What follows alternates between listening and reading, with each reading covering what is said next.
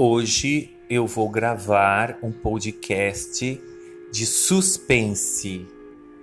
Como eu adoro suspense, esse, essa história vai mexer com a sua imaginação.